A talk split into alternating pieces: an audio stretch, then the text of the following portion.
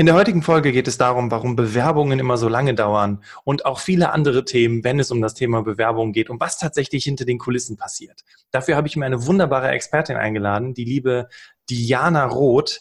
Sie ist Herzblutpersonalerin, HR-Podcasterin, Dozentin, Trainerin und Fachbuchautorin. Herzlich willkommen, Diana. Ja, herzlich willkommen. Ich freue mich sehr, dass ich in deinem Podcast bin. Herzlich willkommen zum Berufsoptimierer Podcast. Der Podcast zu allen Themen rund um Bewerbung und Karriere. Jeden Mittwoch um 6 hörst du die neuesten Insights, die dir dabei helfen, beruflich das nächste Level zu erreichen. Mein Name ist Bastian Hughes.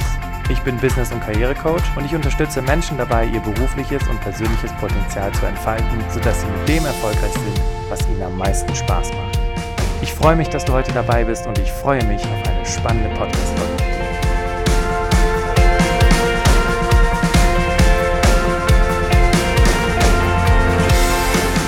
Liebe Hörerinnen, liebe Hörer, für dich eine kurze Information. Wie immer hast du die Gelegenheit, in Teil 1 dieser Podcast-Folge Diana kennenzulernen, ähm, zu verstehen, okay, wo kommt Diana her? Wie ist sie zu der Person geworden, die sie heute ist?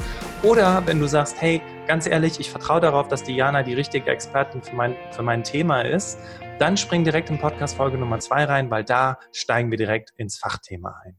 Also, steigen wir ein ins Diana kennenlernen. Diana, Kannst du dich noch daran erinnern, mit was für einem Bild von Arbeit du groß geworden bist? Ja, ich. Ich bin eine Unternehmerstochter, also musst du vorstellen, mein Vater als irgendwie 20 LKWs gehabt und das, das waren die Mitarbeiter, die waren äh, in der Familie integriert. Das heißt, die kamen morgens um 5 Uhr zur Arbeit und kam abends um, das weiß ich, um 7 Uhr nach Hause und wir hatten einen riesen, riesigen Swimmingpool. Mein Vater hat uns da ein wunderschönes Anwesen gebaut und, und dann gingen die noch mit uns schwimmen. Das Aha. war also irgendwie alles so, also es hört sich jetzt so romantisch an. Also mein Vater hat nie sehr autoritär geführt, das äh, nicht unbedingt mein Stil ist, aber es war alles so Familie und Arbeit. Arbeit war an sich Leben und Leben war Arbeit. Es, bei uns gab es nicht irgendwo um 5 Uhr ist Schluss und dann ist Feierabend und das ist Wochenende, sondern wir waren immer in diesem Arbeitsleben im Unternehmertum eingebunden. Das bedeutet aber auch, dass ich als Kind manchmal darunter gelitten habe, dass wir ja. nie so richtige Familie waren oder dass mal die Türe nie zu war, sondern entweder waren die Mitarbeiter da oder die Ehefrauen, die ihre Männer abholten. Okay, das heißt, es war immer viel los bei euch zu Hause im Prinzip. Extrem, ne? Ja, extrem. Wow, okay. Wie hat das deine, deine Mama dann gemanagt? Hat die dann so gefühlt für eine Fußballmannschaft gekocht, wenn dann die Jungs kamen? Oder wie kann ich mir da, das vorstellen? Da, da, hast, da hast du recht. Also sie hat immer äh, Eintöpfe gekocht, mhm. so Kochtöpfe. Also die haben ja nicht immer alle mitgegessen, aber äh, die Ehefrauen kamen ja, die warteten auf ihre Männer, die holten die ja ab mit dem Auto. Oder sie hatten nicht zwei Autos damals. Und äh, dann wurde eben auch noch da mitgegessen. Das war dann alles ein bisschen äh, salopp. Äh, aber es gab auch sehr ähm, eigenartige Szenen, die ich da erlebt habe. Ich kann mich daran erinnern, ähm, dass ähm, zum Beispiel mal eine Ehefrau von einem Mitarbeiter zu meiner Mutter kam, ganz aufgeregt und sagte, dein Mann hat meinen Mann entlassen. Und meine Mutter sagte, was, wie, stimmt doch gar nicht. Und das, doch, dann ist meine Mutter zu meinem Vater, man muss sich vorstellen, in einem großen Wohnhaus war da so ein extra Bürobereich und da sagt sie, du Heinz, das stimmt aber doch nicht, du hast doch nicht den Klaus entlassen. Und der sagte, doch, habe ich. Und dann meine Mutter so, ja, warum hast du denn nichts zu mir gesagt? und er sagte dann, fand ich nicht interessant. Krass. Das werde ich nie vergessen. Und ich stand als Kind da, habe das mitbekommen und ich sah das Gesicht meiner Mutter, das von der Frau. Und mein Vater beugte sich nieder und schrieb dann weiter seine Rechnungen. So richtig knallhart. Aber ich wusste natürlich, innerlich bebt alles. Ja, klar. Das waren so kleine Eindrücke, die ich mitbekommen habe. Das heißt also wirklich, das Thema Arbeit, wie du es ja auch gerade schon sagtest, war so ein Teil der Familie. Familie mhm. war ein Teil der Arbeit. Es gab keine klare Trennung. Mhm. Ähm, Habe ich das auch richtig verstanden, dass im Prinzip das Unternehmen deines Vaters dann äh, quasi im Wohnhaus war. Also es war alles irgendwie zusammen. Ja, es war ein Wohnhaus und dann nebendran diesen Bürotrakt und da gab es eben große Werkstätten, alles. Es war alles zusammen, ja. Ah, okay, krass. Das gibt es ja heute auch nur noch ganz, ganz selten, ne? Diese krasse Vermischung, dass, dass beides vorhanden ist und äh, dass die Mitarbeiter ja auch irgendwie so ein bisschen Teil der Familie sind. Das erlebt man, glaube ich, wirklich nur noch so in ganz besonderen Familienbetrieben. Ne? Mein Bruder hat das Unternehmen übernommen und hat dann natürlich woanders eine Betriebsstätte gebaut. Äh, der hat jetzt noch besser sich abgrenzen können, aber auch da versucht er sehr, sehr stark mit den Mitarbeitern einen familiären Kontakt zu haben. Denn äh, ich, gerade, also in der Schweiz sagt man Chauffeure dazu, in, Deutschland ja Lkw-Fahrer. Ja. Ähm, gute Leute zu bekommen, ist auch hier so schwer und deswegen macht er auf auf alle Fälle auf familiäre Beziehungen, auf Bindung und versucht die Leute so zu halten. Ich glaube, das äh, zeigt sich auch in der Branche gut. Ist ein etwas anderer Ansatz als den, den dein Vater gefahren ist, hast du eben auch gesagt. Ne? Du sagtest so, ja, mein Vater, der war da eher so gar nicht autoritär, äh, äh eher so alles total vermischt. Mhm. Äh, und du sagtest gerade, das fand ich ganz spannend, ja, das ist jetzt nicht so mein Ding. Ähm, ich glaube, also das würde ja bedeuten im Umkehrschluss, dass du autoritär schon gut findest äh, autoritär muss sein. Ah, also, okay. Also, ja, also ich, ich, ähm, ich, kann mich erinnern, bei der letzten Firma, da hat auch eine Bauabteilung gegeben. Mhm. Und ähm, da wurde mit auto, autoritärer Hand geführt. Äh, fand ich ganz, ganz schrecklich. Und als dieser Mann dann in Pension ging und eine neue äh, Führungskraft eingestellt wurde, die sehr, sehr, einen sehr kooperativen Führungsstil hatte, passierte etwas, was wir alle nicht gedacht haben. Es ging drunter und drüber. Die Leute wurden mehr krank, es kündigten mehr. Die kamen also gar nicht damit zurecht. Und ich habe festgestellt, dass es gewisse Branchen gibt, wo Mitarbeiter es schätzen, wenn doch ein gewisser autoritärer Führungsstil da ist, also wenn eine klare Ansage da ist. Und gleichzeitig habe ich mit Sozialarbeitern zusammengearbeitet, da wäre das gar nicht. Also Branche nicht. Finde ich total spannend, dass du gerade das Wort autoritär auch mit Klarheit in, in, in Kontext setzt. Ne? So im mhm. Sinne von, ähm, naja, autoritär äh, bedingt ja tatsächlich eine klaren Ansage, was wird gemacht. Und wir leben ja auch in Zeiten, wo äh, nicht wirklich was klar ist, ne? wo, wo die Führungskraft nicht so wirklich weiß, was sie will oder überhaupt, was ihre Aufgabe ist als Führungskraft, wo sie sich ständig in Prozesse einmischt, die ja eigentlich die Mitarbeiter machen sollten. Und wenn ich dich da richtig verstanden habe, wäre das beim autoritären Führungsstil ja eine andere Form der Zusammenarbeit. Mhm, mh, ja. Okay. Ja, okay. Also ist ja ganz spannend, wie du so mit dem Bild groß geworden bist. Es mischte sich alles. Ähm, wie ging es denn für dich weiter? Du hast gerade gesagt, dein Bruder hat die Firma übernommen. Hast du dann auch mit in der Firma gearbeitet oder wie ging der Weg für dich los? Nee, nee. Also ich habe natürlich ausgeholfen, mussten alle. Weißt du, damals gab es ja kein Handy. Ja. Also musste ich dann noch äh, meine Hausaufgaben machen im Büro und dann musste ich das Telefon abnehmen, weil der Kunde könnte ja anrufen. Der Kunde, das war ja das Größte. Ja. Ähm, aber das war für mich klar, nee, das geht gar nicht. Und ich wollte nie, nie selbstständig sein. Also geprägt von diesem Bild habe ich gesagt, weder ich werde selbstständig noch je werde ich einen Mann heiraten, der selbstständig ist. Okay. Äh, es war so klassisch, weil ich diese ganzen Vor- und Nachteile natürlich mitbekommen habe vom Selbstständigsein. Ja. Und ich äh, bin dann in was ganz anderes reingekippt. Ich bin in den diplomatischen Dienst gekommen, also Aha. in das große Auswärtige Amt und wurde dann nach Bern versetzt. Aha, okay. Ja, dann nimm uns doch mal mit nach Bern. Ja, da bin ich ja heute noch. Achso, okay. ja, aber wie, wie ging es dann weiter? Du wurdest ins Auswärtige Amt versetzt. Was, was hast du gemacht? Was war deine Aufgabe im Auswärtigen Amt? Jetzt lachst du bestimmt, weil das hört sich so eigenartig an. Also ich war damals ähm, mit 21 Assistentin des Kanzlers der Deutschen Botschaft Bern. Aha. Hört sich klasse an, gell? Ja, ja. man kann sich schon gut verkaufen. Also ähm, das, der Kanzler von der Botschaft damals war eigentlich nichts anderes wie der äh, übersetzt auf eine heutige Firma Leiter Administration und Personal. Das ah. heißt, er hat ähm, für die Mitarbeiter geschaut, also das Personalchef und dann auch gewisse hm, Administrationssachen geleitet. Mhm. Also so eine Art kaufmännischer Leiter im Prinzip. Ne? Genau. Und das war meine erste Berührung zum HR. Okay, ja. Und da hast du also quasi, wie du gerade sagtest, schon so die ersten Berührungspunkte gehabt und mhm. Wie ergibt sich dann der Wunsch, weil du sagst ja von dir selbst, du bist Herzblutpersonalerin. Wie wirst du zu einer Herzblutpersonalerin? Was hat dich so, so angefixt an der Thematik, dass du dem weitergegangen bist?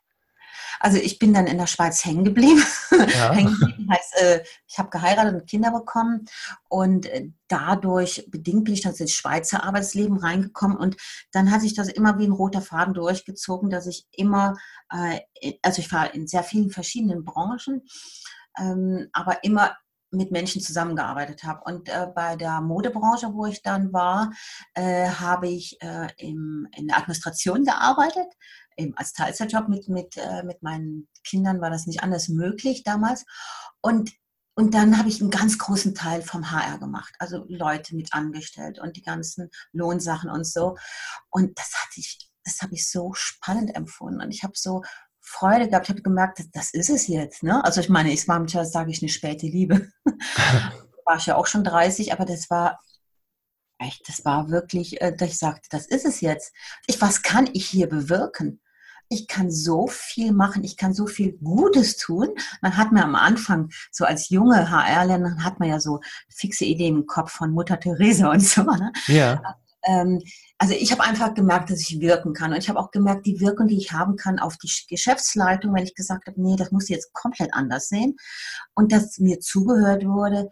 Und dann hat mich das so wirklich angemacht, dass ich mich auch extrem weitergebildet habe in dem Bereich. Und ja, dann gab es eine Stelle nach der anderen, wo ich dann eigentlich in verschiedene Positionen reingekommen bin und jetzt zuletzt als Personalleiterin gearbeitet habe, ja. Okay, du hast gerade, das finde ich ganz spannend, wenn du Personaler fragst oder wenn, wenn du Menschen fragst, warum sie in die Personalabteilung wollen, ist häufig genau das die Argumentation. Ich will was bewirken, ich möchte Menschen helfen. Und ähm, ich, da werden wir später wahrscheinlich noch näher drauf eingehen, aber irgendwie passiert doch was mit vielen Personalern, dass dann irgendwie doch nicht alles so, so dolle ist. Ne? passiert was, okay. Also ich weiß es nicht. Ich äh, kann ja jetzt von mir reden und ich habe ja ähm, ganz, ganz viel Kontakt mit Personen. Ich unterrichte äh, an, ich glaube, im Moment sechs verschiedenen Schulen, habe ja auch in den Bücher geschrieben im, im HR-Bereich. Ich bemerke, dass es da eine ganz große Bandbreite gibt. Also, und das ist ja eben interessant für deine Zuhörer und Zuhörerinnen, als Bewerber äh, erlebt man immer so gewisse Situationen und daran macht man natürlich äh, das HR fest. Und ja, es gibt alles. Es gibt einfach alles da auch im Markt, von der sorgsamen, wertschätzenden Person, die versucht, sich den Leuten anzunehmen, bis zum knallharten Manager, der ins gleiche äh, Horn bläst wie die Vorgesetzten und die Geschäftsleiter und sagt, hm, das sind jetzt nur Zahlen. Da gibt es die ganze Palette. Ja, gebe ich dir absolut recht. Äh, das, ja, das stimmt. Also das, jeder Jack ist anders, sagen wir hier in Köln. Und äh, das, das stimmt tatsächlich auch. Und ja, wir werden ja später noch drauf eingehen, ne? was, was, was mit Personalern so das Thema ist. Da freue ich mich auf jeden Fall sehr drauf, auch mal hinter die Kulissen mit dir zu gehen. Mhm. Ähm, okay, also du bist, du warst zuletzt Personalleiterin. Ähm, was ich noch nicht so ganz äh, herausgehört habe, ist, was war das, was dich so gepackt hat am Personaler sein, dass du dich wirklich da rein, du hast gesagt, ich habe mich selber weitergebildet, ich habe Bücher in der Richtung geschrieben, ähm, ich war zuletzt, ich habe mich immer weiterentwickelt. Was hat dich so angefixt in dieser ganzen Thematik? Es ist die Breite. Ich bin ja auch eine, sage ich ja auch eine KMU, also Mittelstand, Personalerin. Und da kannst du die ganze Breite leben. Das heißt, ähm, du kannst rekrutieren, das ist nur eine Sache. Ne? Du kannst äh, Mitarbeiter bei der Einführung helfen. Du kannst diese Personalentwicklung machen. Das sind ja absolut spannende Themen. Du kannst in der Gesundheitsmanagement machen, du kannst in der Erhaltung, du kannst in der Konfliktmanagement, du bist teilweise Mediatorin und dann zum Schluss bist du in dem wichtigsten Prozess, der so oft stiefmütterlich behandelt wird, in dem Austrittsprozess dabei und kannst hier viel bewirken, dass mh, mm, Mitarbeiter, Menschen äh, eine Firma gut verlassen im Sinne von, ja, ich habe jetzt vielleicht Groll und das war blöd, aber doch ganz viel Gutes mitnehmen. Und äh, es hört sich jetzt so ein bisschen pathetisch an, aber das, das ist so ein Anspruch von mir, dass ich das ähm, mitbegleiten will und mitwirken will, ja. Das geht tatsächlich in, also diese, diese, wie du gerade sagtest, ne, der Austrittsprozess. Im Grunde genommen gibt es ja so viele Situationen im, im, im Bewerbungs-, aber auch im, im Arbeitsleben, die sehr, sehr negativ behaftet sind. Aber es kommt ja immer darauf an, wie man die hand, dann handhabt. Das willst du damit sagen. Ne? Mhm. Und deswegen kann man natürlich auch im Bewerbungsprozess, wenn eine Absage kommt, die Dinge ganz anders handhaben, als dass ich ein schlechtes Gefühl habe, richtig? Richtig, absolut richtig. okay. Ähm, jetzt hast du gesagt, zuletzt war ich Personalleiterin. Mhm. Für diejenigen, die, die Personaler, die uns hier zuhören, da sind ja auch ein, zwei dabei, die immer gucken wollen, okay, wie tickt denn so die andere Seite? Das sind die besonders cleveren Personaler, die dann immer hier reinhören. Wie werde ich denn Personalleiter? Was, was hast du, was muss ich dafür mitbringen, um Leitungsfunktion zu werden? Also ähm, grundsätzlich ist es ja so, dass, ähm, dass es eine klassische Laufbahn gibt. Ne? Eine klassische Laufbahn, die ich jetzt durchstritten habe. Ich habe wirklich von der Pike auf gelernt. Ne? Also erstmal so eine Sachbearbeitung, dann Assistenz, dann Bereichsleiterin, dann Businesspartnerin und dann äh, die letzten, das sind ja die letzten 15 Jahre, also 16 Jahre, äh, in verschiedenen Unternehmen HR-Leitung. Da purzelt man dann irgendwo rein also ja, okay. ich bin reingepurzelt. Okay. Ähm, und ähm, es hat sicherlich auch mit zunehmenden Ausbildungen zu tun und mit Erfahrungen. Ne? Ähm, auch nur aufgrund dessen ist es möglich. Ich erlebe allerdings auch, und das ärgert mich ein bisschen, da macht mich vielleicht auch ein bisschen unbeliebt, dass sehr viele äh, Juristen ja. oder Finanzchefs diese Position bekommen. Und ich finde einfach, die gehören nicht in die Hände Zumindest nicht bei einer KMU. Ne? Ein Großkonzern, wo es das rein strategische Partner sind, okay. Aber ähm, es gehört nicht da rein. Das sind zwei verschiedene Schuhe. Also ein Finanzler denkt ganz anders wie ein Jurist und eine Personalerin denkt wieder ganz, äh, wieder ganz anders. Also das, das kann man nicht verwechseln. Okay, verstehe. Jetzt habe ich noch zwei Sachen auf meinem Zettel stehen. Das erste ist, du hast gesagt, äh, in der Schweiz geblieben. Bist mhm. du Schweizerin? Das, ja, hört man okay. das? Ja, doch, aber die Frage ist, äh, wo, wo, du ähm, ursprünglich jetzt herkamst, weil du sagtest, oder habe ich da was falsch verstanden, als du sagtest, du bist in der Schweiz geblieben? Ähm, also jetzt wirst du lachen, weil du sagst, jeder Jack ist anders. Ich bin äh, aus der Nähe von Köln. Also kennst du Siegburg? Ja, klar.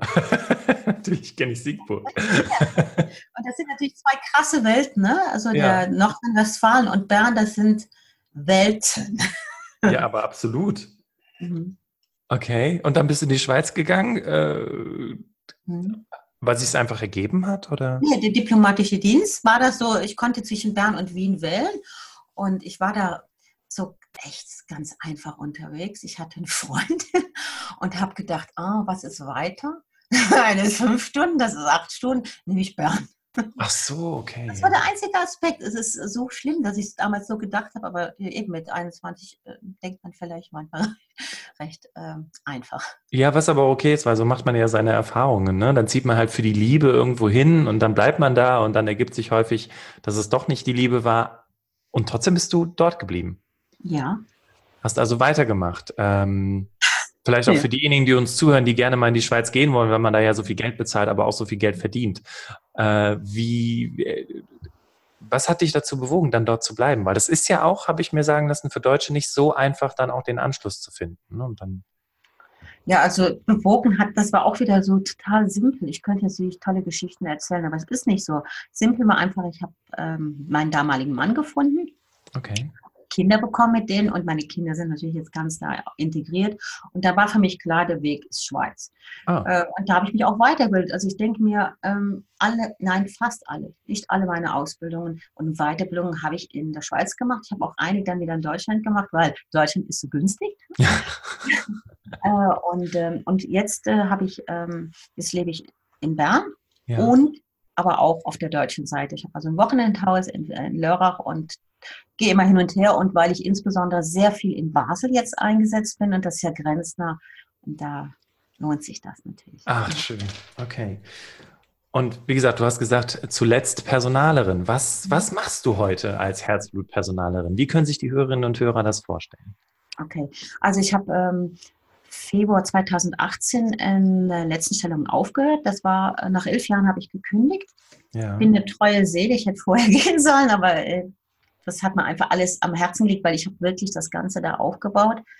Und ähm, dann habe ich äh, beschlossen zu sagen, ich möchte gerne im HR weiterarbeiten, aber ad interim. Das heißt, dass man mich so anbeamt und sagt, kannst du mir mal zwei Monate oder drei Monate oder höchstens sechs Monate das und das machen, dass ich mich eingebe, alle mein Wissen reinbringe und dann wieder loslasse. Und parallel dazu habe ich eben jetzt auch äh, meine Dozententätigkeit, die ist ja immer sehr, sehr wichtig gewesen oder die Tätigkeit als Fachbuchautorin und so. Und dem kann ich dann auch mehr nachgehen. Also es sind immer noch Bereich HR, aber auf der einen Seite nur ad interim, also auf Verlangen. Und das andere ist wirklich meinem, ja, meinem Gusto nachgehen, auch mein Wissen weiterzugeben. Und jetzt habe ich ja ähm, eine Homepage, wo ich insbesondere Personaler Personalerinnen begleite, weil ich kenne ja, ich kenne ja den Stress und die Problematik und versuche die einfach mit Coaching sehr, sehr eng zu begleiten. Habe ich das richtig verstanden, dass du damals nie selbstständig sein wolltest und heute selbstständig bist?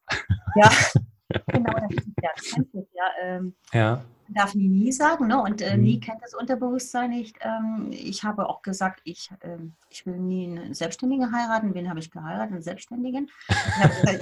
Ich, will niemals selbstständig werden und äh, habe jetzt das nebendran natürlich auch die Selbstständigkeit. Die habe ich seit 2003. Da habe ich das aufgebaut, weil ich hatte so viele Anfragen im Training und im Dozententum, dass ich gesagt habe, okay, jetzt mache ich eine Firma und dann kann ich das so abrechnen. Man muss ja immer steuerlich ganz, ganz klar sein und das ist eigentlich aus dem steuerlichen Aspekt gekommen, ja. Okay. So, du bist also heute Unterstützerin von Personalerinnen und Personalern. Du hast gerade das Thema Coaching mit reingebracht, du hast die Dozententätigkeit mit reingebracht. Also kann man sich das so vorstellen, dass du, ich sag mal, wie du eben schon sagst, von der Pike auf HR gelernt hast, jetzt von der Pike auf HR begleitest? Als Dozentin bis. Das ist sehr richtig. Das ist sehr gut auf den Punkt gebracht.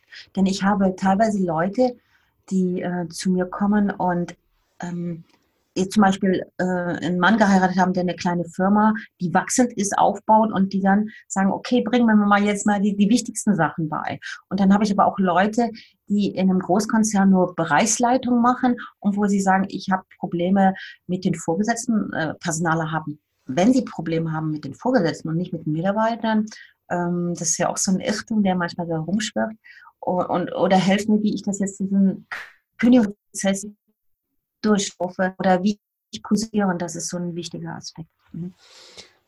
Personaler haben Probleme mit Vorgesetzten und nicht mit Mitarbeitern. Das ist ein Fazit von mir, ja. Mit Ihren Vorgesetzten oder mit Geschäftsführern und solchen Typen? So. Muss ich jetzt aufpassen, was ich sage? das ist also, ein sehr, sehr ehrlicher Podcast, ein sehr, sehr ehrliches ja, Interview, merke ich gerade. Ich muss jetzt ein bisschen korrigieren. Natürlich haben wir Probleme mit Mitarbeitern, aber weißt du, Mitarbeiter oder Bewerber, das, das, das ist unsere Dienstleistung. Das sind, ich meine, genau wie, wie eine Verkäuferin in einem Warenhaus, da kommen die und die Kunden. Das ist einfach so. Da, da muss man versuchen, einen Weg zu finden. Und den Weg finden die meisten mit Mitarbeitern okay. und Bewerbern. Aber die Vorgesetzten, das ist ja so, ähm, auch von meistens von der Hierarchiestufe, stehen die teilweise überall. Ne? Also man muss vorstellen, dass Bereichsleiter da sind in einer anderen Kader, also bei uns sagt man Kaderstufe dazu. Und das sind ja, die verlangen von uns eine Dienstleistung, die verlangen genauso eine Dienstleistung. Und halten sich aber nicht an Prozesse oder an Denkweisen oder an irgendwelchen Unternehmenskulturen, die in dem Unternehmen verankert sind. Und man ist immer äh, in diesem, in diesem in dieser Zwickersituation hier für den Mitarbeiter und für den Vorgesetzten das irgendwo zu regeln. Und diesen Spagat kriegt man selten hin. Und deswegen schlagen sich viele Personale voll auf die Seite des Vorgesetzten oder der Geschäftsleitung, weil das ist einfacher.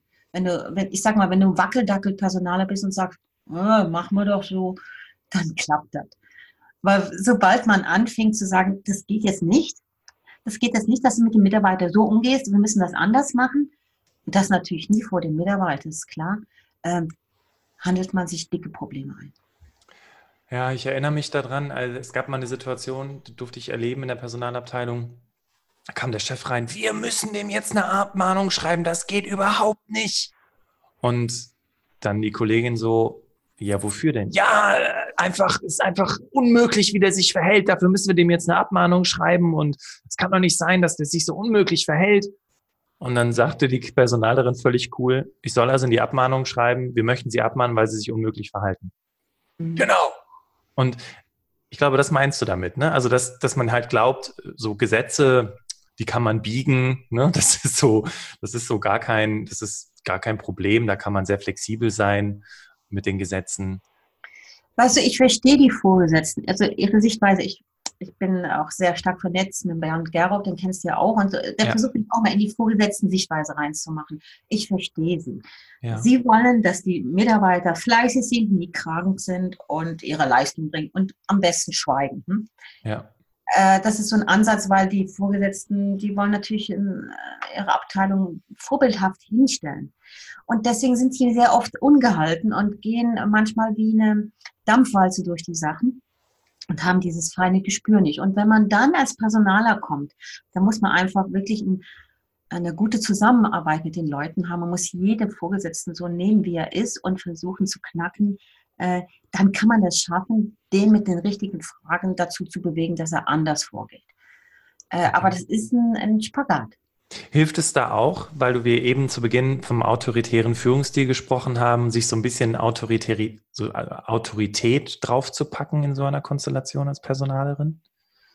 Nee, Autorität würde ich nicht sagen. Ich würde einfach sagen, äh, uns wird ja immer nachgesagt, dass wir so Weicheier sind. Ne? Dass wir immer nur so Softies und so immer die Argumentation von Emotionen.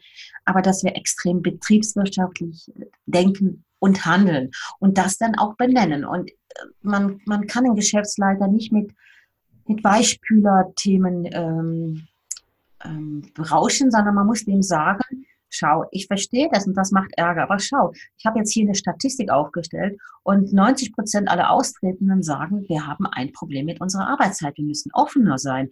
Die Leute laufen uns weg. 90 Prozent heißt, äh, 20 Leute sind letztes Jahr ausgetreten und die haben diesen Punkt als erstes angegeben. Das kostet uns jede Fluktuation, kostet uns eine Unmenge von Geld und bis zu eineinhalb Jahre äh, Jahreslohn.